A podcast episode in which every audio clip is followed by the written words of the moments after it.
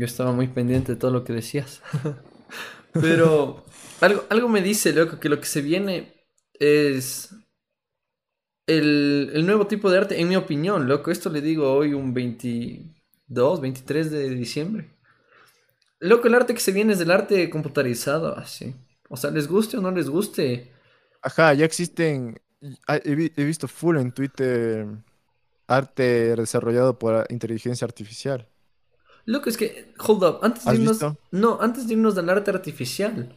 Digo, brother, yo cacho que hay artistas gráficos que se sacan el aire diseñando.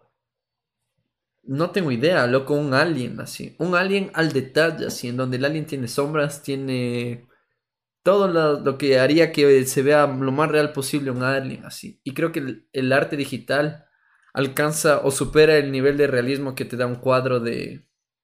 De un cuadro pintado a mano, cacha. Entonces digo. Pero aguanta, aguanta, aguanta. A ver, ok. Yo creo que ese es el problema, loco. Y esa es como que la traba que debería existir en la arquitectura y en el arte para hacer que lo digital sea complejo igual. Y un chance de resolver el problema que Peter Eisman como que planteó e, e, en esa conferencia.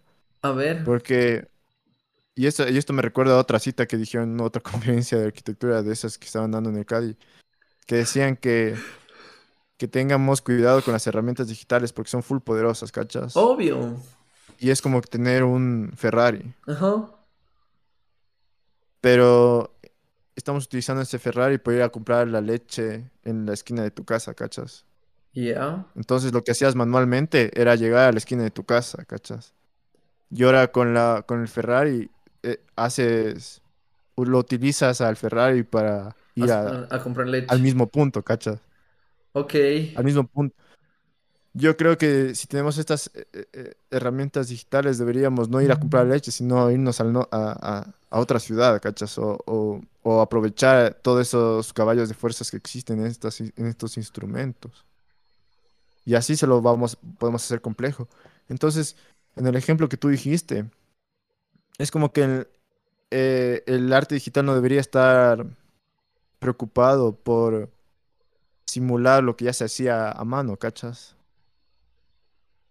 Sino ir más allá del realismo y que el arte digital sea un arte, otro estilo por sí mismo, ¿cachas? Como lo que hizo el cubismo, tal vez. Ajá. Ok. Que el cubismo no le interesaba, tal vez, que chuta dibujar una gallina y dibujar la gallina realísticamente. Al milímetro.